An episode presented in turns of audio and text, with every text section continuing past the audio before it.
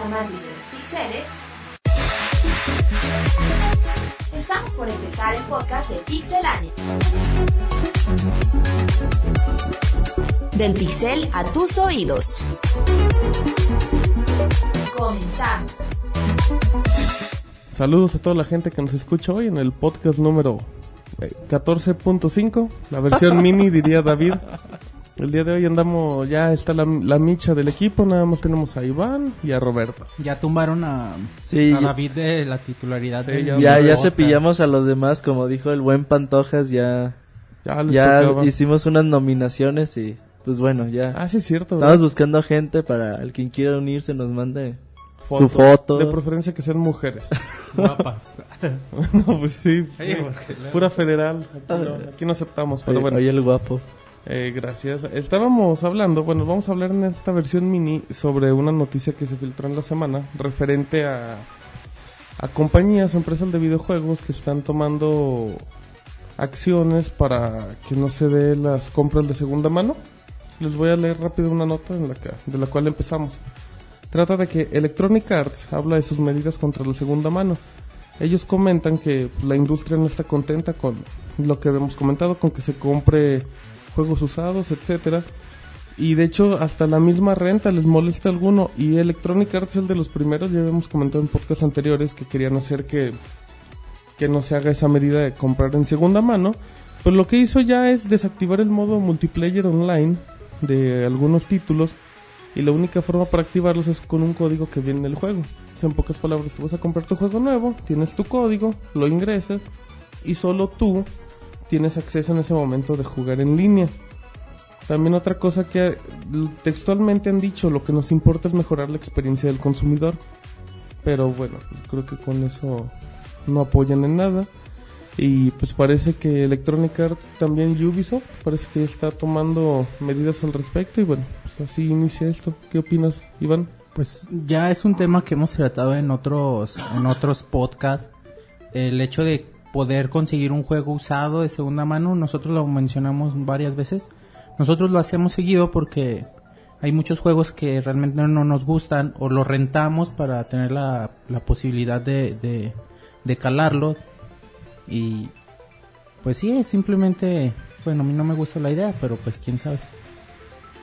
Bueno, ah, también ellos dicen que, por ejemplo, la medida es, si tú compras el juego de segunda mano o lo rentas, no vas a poder jugar online y vas a tener que, ir a comprar pues, el código o algo así en línea que cuesta hasta 5 y 10 dólares dependiendo, dependiendo del juego. Esto todavía no se ha implementado en muchos juegos, todavía no sabemos si la industria va, va a apoyarlos o no. Recordemos que Electronic Arts era de pues, la tier party más poderosa hace 2-3 años y pues, ahorita le, le ha ganado el mandado a Activision con los Guitar Hero, con los Call of Duty. Y bueno, esto es totalmente reprobable por parte de, de las empresas. Electronic Arts últimamente, pues ellos han dicho que en sus juegos quieren, todos van a tener contenido descargable y todos van a tener multiplayer online sin, sin excepción alguna. Y pues bueno, es negocio para ellos, pero sabes si, si esto la- las compañías lo, lo van a apoyar. Pues, pues imagínate, si tú compras o compras un juego usado, lo compras de segunda mano y quieres jugar online o algo así y no puedes, o sea, te vas a decepcionar muchísimo el juego y pues no, no, no imagino lo, lo que puede llegar a ocasionar. Yo lo. Yo eso lo platicaba hace rato y, bueno, igual puede sonar un poco exagerado, pero eso hasta podría generar la piratería. Digo, si lo piensan, yo leía un Twitter, no recuerdo quién comentaba, que decía que que uno no compra, aunque suene grosero, uno no compra juegos originales porque tenga el dinero o tenga la capacidad de presumir. Lo compra por el servicio en línea, que realmente es algo que le ha dado totalmente en contra de la piratería. Pero aquí el detalle es que, pues bueno, o sea, si aparte, o sea, tú, estás tú compras el juego usado, pues, porque para empezar, no tuviste igual el poder adquisitivo para comprarlo en su momento nuevo. Que estamos hablando de lo doble. O igual y ni lo hayas, hay veces que ya no, ser. ya no lo encuentras. Y bueno, y luego agrégale que después de que lo compras tienes que comprar, que pagar un extra para poder jugar en línea. O sea, ya es, bueno, a mí ya se me hace una algo exagerado. Y aquí el problema es que Electronic Arts, bueno, su división de deportes es totalmente en línea. O sea, tú vas a, un, a una tienda donde rentes el FIFA 2011, que ya va a salir, y pues tienes una de dos. Esperar que... No, pues de hecho no, porque no podrías tener acceso al código. Pero sería que nada más juegas normal y no juegas en línea, que es una de las experiencias que lo hace, y pues lo único que te queda es acabarlo comprando. Como que te orillan a, tener que comprarlo. Es, es un gasto extra, es un gasto innecesario, pero pero pues ya están obligando eso y si es una medida pues, e- es, peligrosa, es una pues creo que sí se pueden venir mucho los reclamos, o sea, todavía ya tienes ya después de comprar tu juego ya tienes como extra andar comprando DLCs. O dependiendo del tipo de juego ya le andas comprando un software o así, pero aparte pagar para que juegues en línea, aparte de lo que estás pagando si es en dado caso en Xbox en Live, o sea, e- es pagar algo innecesario. Sí, esto es totalmente pues, ridículo porque imagínate que tú compras tu juego usado de una persona pues que ya no lo quiere o ya no puede jugar, no tiene el tiempo, lo compras y pues, vas a tener que, que comprarte pues, el código online, te va a costar 5 o 10 dólares que si lo ves fríamente no es mucho, No, pero pero es muy molesto que hagan esto, que te cobren una membresía como muchos juegos en línea lo hacen, como los MMO que cobran una mensualidad por, por jugar en línea. Y bueno, no... O sea, y aparte, ok, a lo mejor no es mucho.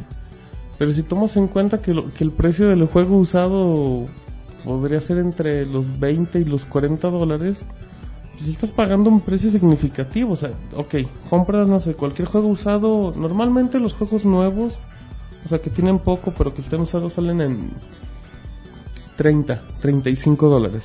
Métele 5 o 10 dólares para jugar online, te salen 45. Estamos Mejor te compras el nuevo. por 10 dólares más tienes el nuevo y ya. O sea, eso lo único que hace es que ya los juegos usados se conviertan más se conviertan en un precio elevado. O incluso que ya los, lo- la gente se encarga de, comprar los juegos usados y revenderlos. Incluso los va a comprar mucho más baratos y ya pues va a ser un, un, bueno, un gasto menos, bueno, un ingreso menos al, jugador. O en el caso de cambiar juegos. O, o como nosotros que a veces nos pedimos los juegos para poder probarlos entre todos. Y bueno, no vamos a poder hacer incluso las, las comparaciones cada quien nos, vamos a tener que ir a la casa de quien de quien lo tiene y, y jugarlo en su consola si no vamos a poder ¿Crees que esto le, le funciona a la, a la compañía, por ejemplo, específicamente a Electronic Arts? Porque me, me quedé pensando que pues ellos no van a perder nada. Si al final de cuentas, pues las ventas quizás de alguien, de una persona que compra FIFA, pues son FIFA las ventas de primer mes y es, son los fans y todo eso. Y ya todo lo demás es, son ventas no tan elevadas. Y al final de cuentas Electronic Arts estaría ganando dinero extra por cada persona que se anime a, a comprar el código para jugar en línea. Yo no lo veo como si fuera así una pérdida para, para la empresa. Yo, yo siento que ya deja pérdida o no, pero siento que mancha mucho la imagen como empresa. O sea, no porque no sea una empresa seria, pero simplemente cuando escuchas algo así dices, bueno, pues ¿dónde quedó la...? A mí no se me hace serio, no se me hace igual, aunque se escuche medio tonto, a mí no se me hace ni ético eso, se me hace... Es un impuesto que Electronic Arts quiere nada más porque se les antojó. Y luego, bueno quizá para alguien con, con el poder adquisitivo alto que compre todos sus juegos nuevos y no le importe pues no hay problema pero para nosotros que a veces batallamos para juntar para comprar un juego que por eso nos orillamos a comprarlo de segunda mano ya usado pues sí es molesto como lo mencionan Y aparte también, bueno, por ejemplo, existen juegos, no nos vayamos tan lejos, Modern Warfare. Digamos que sale un Modern Warfare 3, no lo vas a poder rentar, o sea, si tú lo rentas, o sea, digamos que tuvieran esas opciones, nada vas a poder jugar el modo campaña. Que igual puede estar bueno, pero el multiplayer en esos juegos son lo, son lo fuerte. es lo básico Entonces eso también te puede orillar a... Híjole, a mí no, no se me hace... Se me hace que te están orillando, obligando de una forma...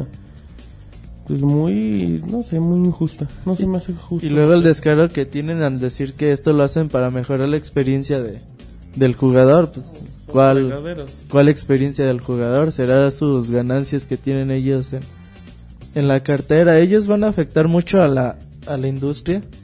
Sí, incluso, incluso, bueno, como dices, incluso esto afectaría el número de, de personas que estén en- en- online en los juegos. O- obviamente se reduciría.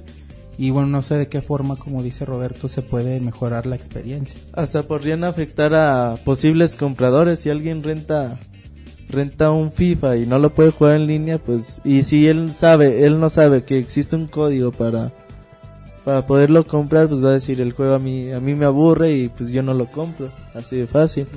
Eso podría hasta afectar su, su mercado, que no creo, pero podría ser una algo que lo afecte mucho. Pero sí es algo a mí Molesto. Ajá, algo totalmente injusto y pues esperemos. Yo creo que estas ya van a ser noticias que se hacen totalmente ya oficiales en el E3, en parte de otras empresas. Se van a empezar a implementar en juegos, no todavía no en todos, No, lo pero están ya lo están probando. Un claro ejemplo de esto es UFC en 2010 2010. El juego ya ya trae esta esta opción. ese código. Y bueno, yo tengo una pregunta, ¿qué empresas creen que, que empiecen a implementarlo? Pues son los que mayor actividad tienen en juegos en línea, que son... Bueno, pues es Electronic Arts. En este caso, y Ubisoft, que tampoco tiene un... No, no tiene gran... Digo, pues, lo último así que es el Assassin's Creed, que va, va a ir multiplayer, por cierto. El Splinter Cell, que es multiplayer. Tiene otra franquicia fuerte, ¿no? Ubisoft, ahorita no recuerdo el nombre. Tiene los Prince of Persia, Ah, bueno, los de Persia Persia, no- bueno, los Príncipes de Persia es como el... Es el Assassin's Creed, pero en otra ropa también. se, se mueve igual y se ven igual, la verdad. Pero, pues, quién sabe, imagínate un Street Fighter. O sea, juegos de peleas de Capcom. No, pues, pues sí, nada más con, con- El a la próximo- antigüita, con tu pues hermano, viene- con viene tu un primo. Virtua Fighter, ¿no?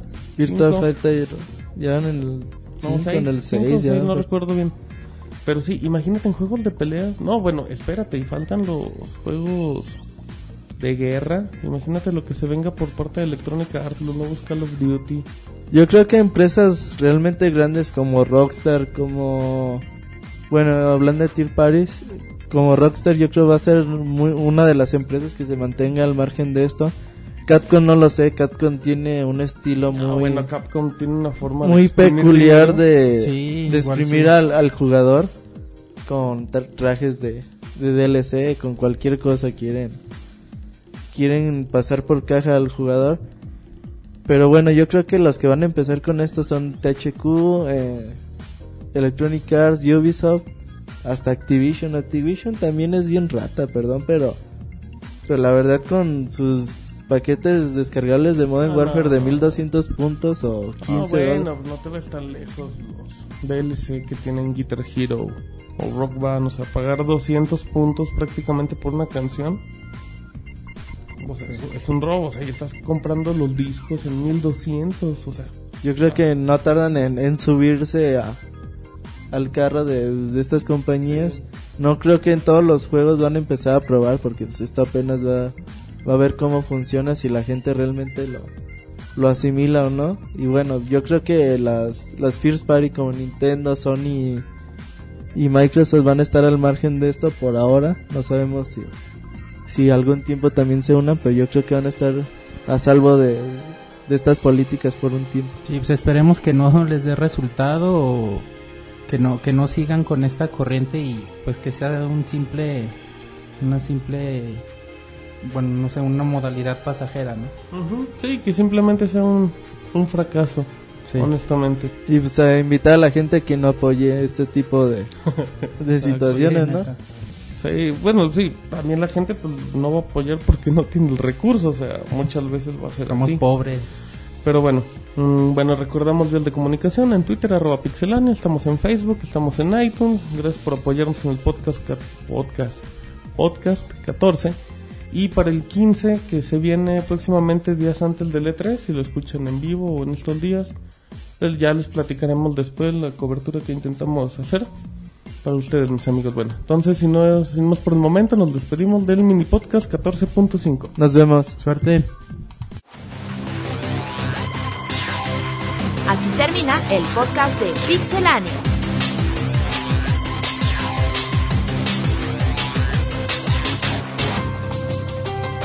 Te recordamos nuestro website www.pixelania.com.